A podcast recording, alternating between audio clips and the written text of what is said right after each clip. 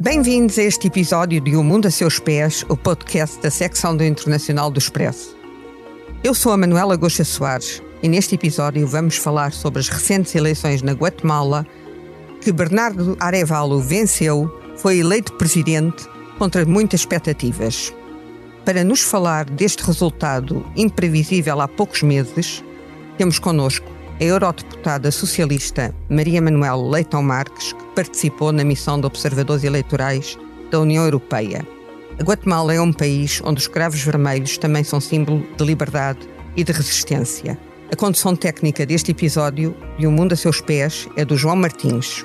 Estamos a gravar na sexta-feira, dia 25 de agosto, e as eleições foram no último domingo, dia 20 de agosto. As urnas se han expressado y oficialmente el Tribunal Supremo Electoral, con el 93.62% de las actas escrutadas, nos ha reconocido los resultados y lo que el pueblo grita es basta ya de tanta corrupción. Los guatemaltecos hoy, las guatemaltecas hoy tenemos esperanza y estamos celebrando hoy en la calle esa, esa, esa recuperación del sentido de esperança em nosso país. O Expresso faz 50 anos. Celebre connosco e torne-se assinante em expresso.pt. Maria Manuel, a eleição de Bernardo Arevalo representa uma surpresa total em relação àquilo que as sondagens indicavam antes da primeira volta das eleições.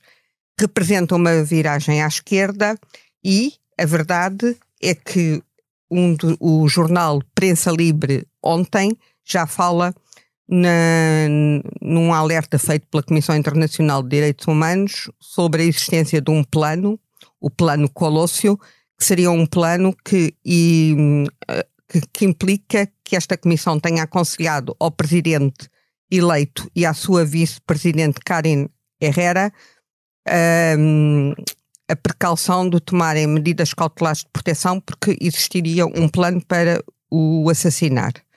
O, qual é que é o ambiente neste momento da Guatemala depois deste resultado de Bernardo Areval ter vencido as eleições. Olá, Manuela. Muito obrigada por esta. Estou a falar-vos da Guatemala ainda, onde estive na missão de observação eleitoral da União Europeia. E, a história começa um bocadinho antes da primeira volta. A história começa quando o candidato favorito, que era também considerado um empresário fora da política, fora do establishment, um pouco crítico até do governo, César Pineda, foi excluído das eleições. Uh, por isso, na primeira volta, houve uma espécie de voto de protesto. Uh, quem maio. ganhou foi o voto nulo, quem ganhou foi o voto nulo, foi a principal percentagem de votos, e também um voto naquele candidato que também era crítico e, em especial, trazia como bandeira a luta contra a corrupção e, como uh, disseste muito bem, estava no fim das sondagens. tudo que tinha sido, digamos assim, tramado para favorecer o candidato do governo a exclusão de três candidatos, uh, além do mais dois, além do César Pineda, não resultou e o candidato do governo ficou em terceiro lugar. A fase seguinte foi tentar que não houvesse segunda volta.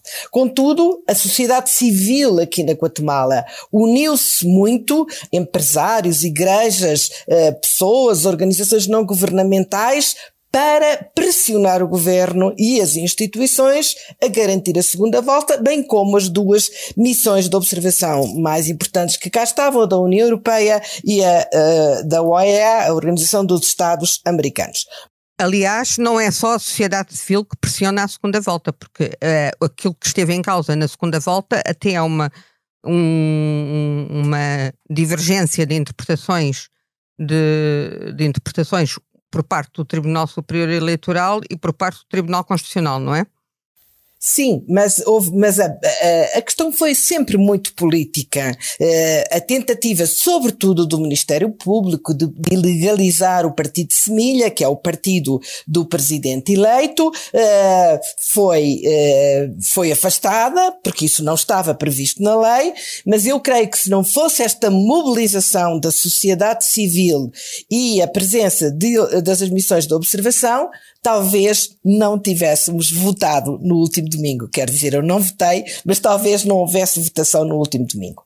A votação no último domingo correspondeu àquilo que estava nas sondagens. Tudo que se esperava aqui era que uh, Bernardo Arevalo fosse o vencedor e foi, uh, foi com uma votação muito expressiva. Isso foi muito importante. 58%. Se a votação tivesse sido muito próxima não sei em que ponto estaríamos hoje. A votação, a diferença. Uh, uh, ele tem 21% a mais de votos do que a, a outra candidata, a ex-primeira-dama Sandra Torres. Sim. E é o, a segunda maior votação de um presidente. Não é a primeira, mas é a segunda maior votação uh, de um presidente. Na Isso. Isso na Guatemala, claro. Uh, isso, em princípio, uh, em princípio, ajudará a que ele tome posse no dia 14 de janeiro. Mas essa, digamos assim, é a nossa primeira interrogação. Ou seja, a própria imprensa da Guatemala, e não só, porque isto é um alerta da Comissão Internacional de Direitos Humanos, já fala, está a falar da existência de um plano para liquidar para assassinar o, o presidente eleito uh, e, e aconselha proteção especial a Bernardo Arevalo e à sua vice-presidente, a bióloga Karin Herrera muito bem uh, vista na, na, sociedade guatemalteca uh, também. Uh, não é só esse risco, não é? O risco da vida. Na, na conversa que tivemos com ele, perguntei-lhe se temia pela vida. Não é só o risco da vida, é também o risco das, do Ministério Público tentar, com alguns truques muito pouco claros, dificultar essa tomada de posse. Mas a situação hoje é mais clara e mais difícil.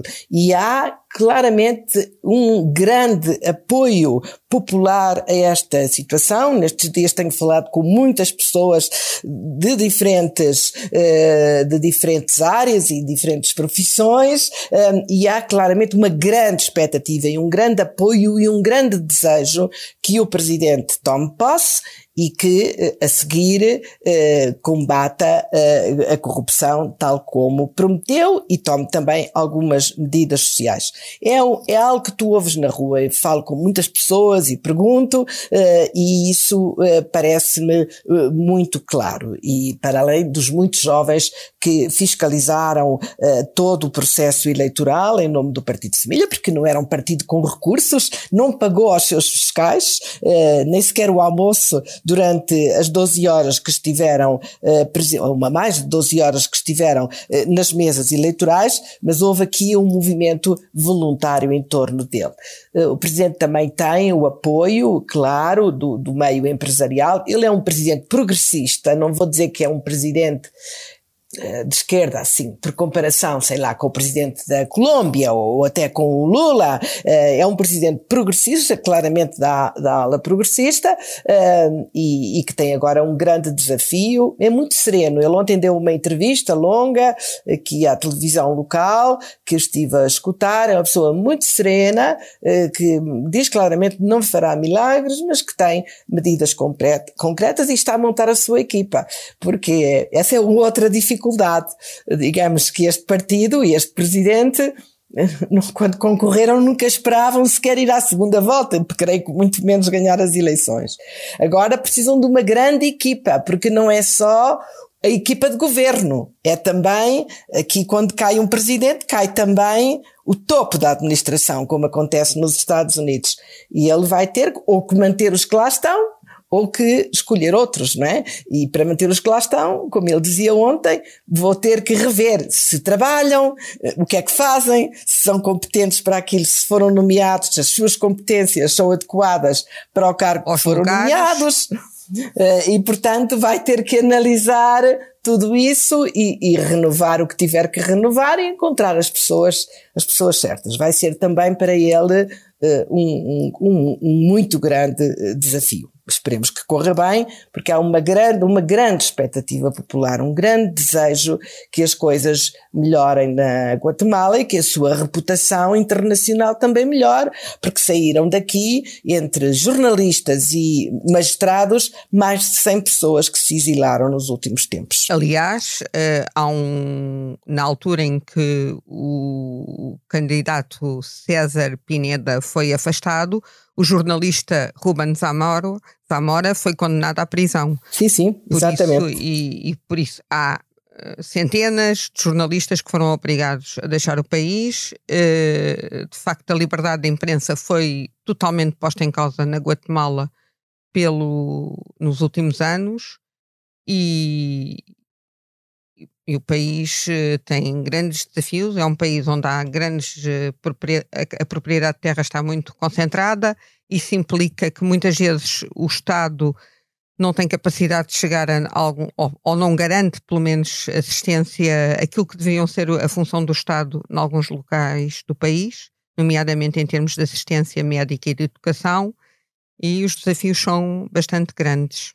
A Guatemala era um país onde uh, o, uma empresa privada uh, estrangeira uh, que, era, que tinha grande influência na exportação de produção e exportação de frutas chegou a gerir os correios da Guatemala, Isso, os correios e telégrafos, na altura em que ainda estavam associados. Por isso, isto diz muito sobre a dependência de, de know-how estrangeiro e sobre a concentração da propriedade na mão de estrangeiros. Bernardo Arevalo, eh, quando a Maria Manuel falou na serenidade dele, é bom dizer que ele foi diplomata, foi, foi embaixador da Guatemala em Espanha, foi ministro dos Negócios Estrangeiros e é um homem que nasceu durante o exílio do pai no, no Uruguai o pai de Bernardo Arevalo foi o primeiro presidente eleito pelo voto popular na Guatemala, que é um país onde também se usam os cravos vermelhos como símbolo de liberdade e resistência.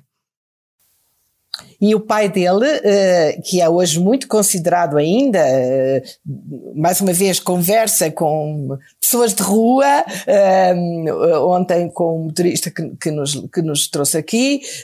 o pai dele é ainda hoje um presidente muito considerado pela política social, foi ele que criou a segurança social, pela política social que desenvolveu e o golpe que o tirou, não a ele, mas ao seu sucessor poucos anos depois, foi um golpe eh, eh, manejado pelos americanos, que, que na verdade feito pelos americanos, na defesa dos interesses da United Fruits, eh, embora toda a reforma agrária tenha sido feita com indemnizações, naquilo que foram algumas expropriações, e na maior parte nem sequer foram expropriações. Eram terras comunais indevidamente utilizadas uh, por grandes empresas como a United Fruits. É uma história, uma história muito interessante, chegou a ter contada a gestão, Chegou a ter a gestão dos correios e telégrafos da Guatemala. Exato, que, que, dominava completamente a vida. A história, para quem a queira ler um pouco romanceada, mas muito bem contada, é, é, é aquela que ilustra o último romance de Mário Vargas Llosa. Exatamente. Uh, aliás, o, o, estávamos a falar do pai de Bernardo Arevalo, que se chamava Juan José, José Arevalo. Juan José Arevalo. De resto, o Arevalo tem dupla nacionalidade, Uruguai e guatemalteco, o que aqui é permitido. Porque, e porque ele nasceu lá. Uh, e claro. estudou e estu, eh, nasceu lá, cresceu no estrangeiro, viveu grande parte da vida dele no estrangeiro, porque o pai, de facto, uh, ele nasce uns anos depois o pai deixa de ser presidente em 1951 e ele nasce em uns anos depois, eh, em 58. Um, em 1958. Falou na questão do, do, do, do golpe que, ter, que depois o Juan José Arevalo uh, ter sido orquestrado pelos americanos, que aliás, nós estamos neste momento a comemorar 50 anos do golpe de Augusto Pinochet, que depois o presidente eleito Salvador Allende faz agora 50 anos no dia 11 de setembro e que é um golpe onde se fala sempre que há uma grande orquestração um, do, dos Estados Unidos, da CIA. Também será nominado diretor-geral de Carabineros. Ante estos hechos, solo me cabe decir a los trabajadores, yo no voy a renunciar. Tránsito histórico, pagaré con mi vida la lealtad del pueblo. Y les digo que tengo la certeza que la semilla que entregáramos a la conciencia digna de miles y miles de chilenos no podrá ser cegada definitivamente. Tienen la fuerza, podrán avasallarlo, pero no se detienen los procesos sociales, ni con el crimen, ni con la fuerza. La historia es nuestra y la hacen los pueblos. De que mi sacrificio no será en vano. Tengo la certeza de que por lo menos será una lección moral que castigará la felonía, la cobardía y la traición. As pessoas aí falam disto, temem esta nova infiltração? Não, hoje não. Não, não. Eu creio que hoje, felizmente, com a administração americana, a administração americana até ajudou e pressionou no sentido de que o processo democrático eletivo fosse feito com regularidade um, e as pessoas é, temem um bocadinho pela sua reputação de país inseguro, um bocadinho é, que tem sido nos últimos tempos, nos últimos meses, e, tendo em conta estes exílios, que tem sido um bocadinho divulgada, tanto na Europa como, como nos Estados Unidos.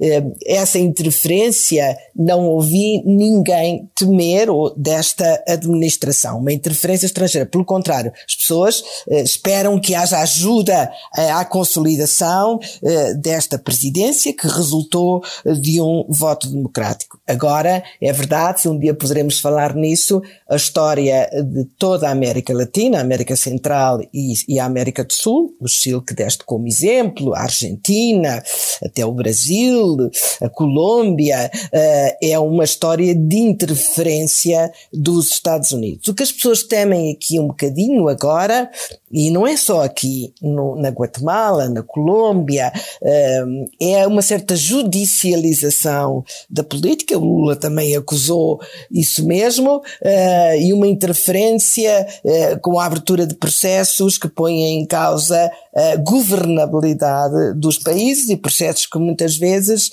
finalmente, uns anos depois, se mostram infundamentados ou onde não havia prova para uh, as acusações que foram feitas. Isso é o que as pessoas temem e temeram que esta segunda volta não tivesse lugar exatamente pela uh, as tentativas de ilegalização do partido do Ministério Público. Repara que mesmo que o partido venha a ser alegado e legalizado, o processo está aberto, ficou suspenso apenas do processo eleitoral, o presidente é eleito, agora fica, ele já tem um apoio muito fraco no Congresso, só tem 23 de 160 deputados, fica sem deputados.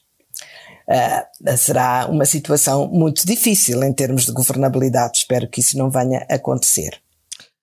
Eu, agora, para além do grande desafio dele tomar posse em janeiro, e perante estas ameaças e estes alertas uh, que estão a ser feitos pela imprensa, pela imprensa da Guatemala. Dia 14 de janeiro. Quais são uh, também, quais são os grandes desafios em termos de mudança e de políticas para os próximos anos? O grande desafio é o combate à corrupção. Repara, eles tiveram financiados quatro ou cinco hospitais do qual só um foi feito com dinheiro de Taiwan. Uh, Taiwan fiscalizou um bocadinho como é que a coisa estava a acontecer. Uh, o presidente ainda ontem referiu essa situação e, e, na verdade, houve muita corrupção. Eu estava a perguntar ao guia da, da, da, do Parque de Tikal quanto custava descobrir uma das grandes pirâmides que ainda está coberta de vegetação e ele respondeu-me lá, com corrupção ou sem corrupção? Porque com corrupção é capaz de custar 200 mil euros. Sem corrupção a ponto para um milhão. Uh, mas disse aquilo com uma grande naturalidade, porque ganha um, depois ganha outro, depois ganha outro, ganha por camadas. Portanto, o grande desafio será tomar algumas medidas concretas que as pessoas sintam que vão no sentido de combater a corrupção, que, como eles dizem, é endémica e vem do tempo dos espanhóis. Portanto, não se vai resolver no, com, com uma varinha mágica, mas medidas, por exemplo, em que a contratação pública seja mais transparente, que a seleção de funcionários públicos seja mais transparente, que os jovens sintam que se tiverem mérito podem ter acesso aos lugares Isso são algumas medidas que as pessoas esperam, que têm que ser muito concretas e muito visíveis no início.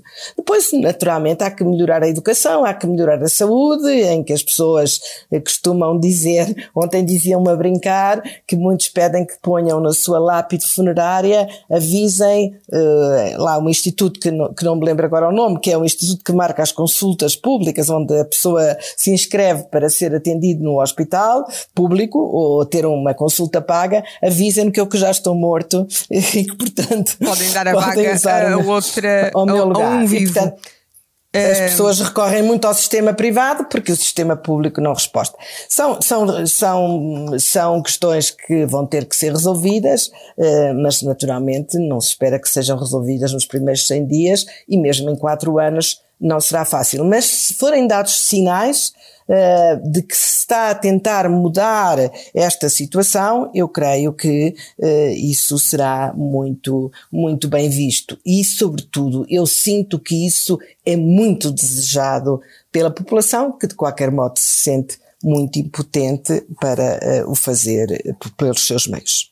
Exatamente. Referiu a história de Taiwan ter financiado a construção de um hospital na Guatemala eu só gostava de, de, lembrar que a Guatemala é um, é um dos países que reconhece Taiwan como país e que tem relações diplomáticas com, com Taiwan. É um dos poucos países que tem, que tem relações diplomáticas com Taiwan e que quando a Maria Manuel falou nas pirâmides do Parque Tikal, estamos a falar das pirâmides da civilização Maia porque a Guatemala foi a, foi o centro da civilização maia, eh, que, que ocupava também uma parte do México, a região de Chiapas, eh, de, de Belize eh, e de Salvador, aqui ao lado. Mas aqui era o centro, e eles têm muito essa sensação da glória perdida, porque na independência eles também foram a capital dos Estados americanos, que eram estes todos que eu referi, mais as Honduras, e depois hoje são um pequeno país até o Belize foi oferecido aos ingleses, que eles só reconheceram em 1992. Ainda hoje discutem as fronteiras. Sim, uh, isso deu origem a um conflito. E deu, quando estamos a falar da independência, estamos a falar da independência no início do século XIX, que é quando ocorrem todas as independências e temos agora o grande desafio de luta contra a corrupção e de garantir que Bernardo Arevalo e Karen Herrera tomarão posse a 14 de janeiro. Se me permites uma última palavra para terminar, desejo muito boa sorte a esta equipa, uh, desejo, como lhe disse, desejo que, que a representação de mulheres nos cargos de direção uh, melhore, porque elas asseguraram uh, quase a 90% o funcionamento do processo eleitoral, com grande competência e grande empenho, eram quase só mulheres nas mesas de voto, desejo que responda aos jovens que tanto fizeram para que fosse fosse eleito e espero que a comunidade internacional mantenha a atenção que teve a este processo eleitoral no pós-eleitoral e ajude também a Guatemala a sair da crise eh, que teve durante o Covid, o endividamento que teve e também o Presidente a levar para a frente uma política mais justa, eh, que combata as desigualdades neste país, com que, que são, como no resto da América Latina, um cancro de, que perturba muito a atividade política e a causa de muitos problemas que existiram na história e que podem continuar no futuro. Este episódio de O Mundo a Seus Pés, dedicado à América Latina, é o último de, do mês de agosto, pelo que aproveito para lembrar que no, no próximo dia 11 de setembro se celebram 50 anos do golpe de Augusto Pinochet, que inicia uma longa ditadura militar no Chile e depois um presidente eleito que procurou modernizar o país e garantir a democracia.